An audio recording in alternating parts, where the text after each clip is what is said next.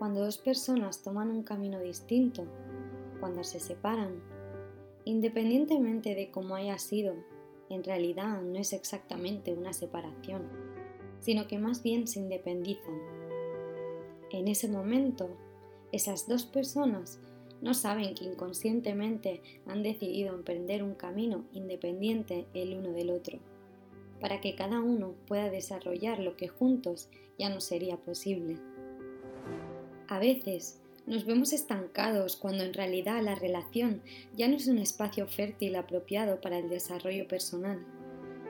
La relación ya dio todo el fruto posible y llega el momento en que pueden hacer algo nuevo.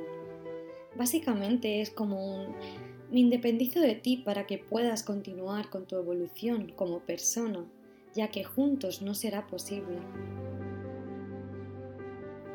Si fuéramos conscientes de este hecho espiritual, las relaciones tendrían un aspecto más civilizado y desaparecerían los reproches, todas las culpas, toda la ira que muchas veces inunda la relación contaminándola.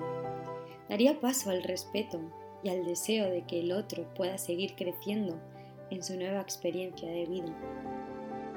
Y no nos es posible separarnos de aquello a lo que hemos estado unidos por amor. Ese vínculo será para siempre. Además me he dado cuenta de que la vida nos vuelve a juntar si de verdad lo cree necesario. Y cuando eso ocurre, es mágico. De repente conectas, vibras en la misma frecuencia y todo se intensifica. Sigues tu propio camino a su lado y aprendes una vez más que tenía que ser así. Y esta vez ni siquiera te preguntas si será eterno.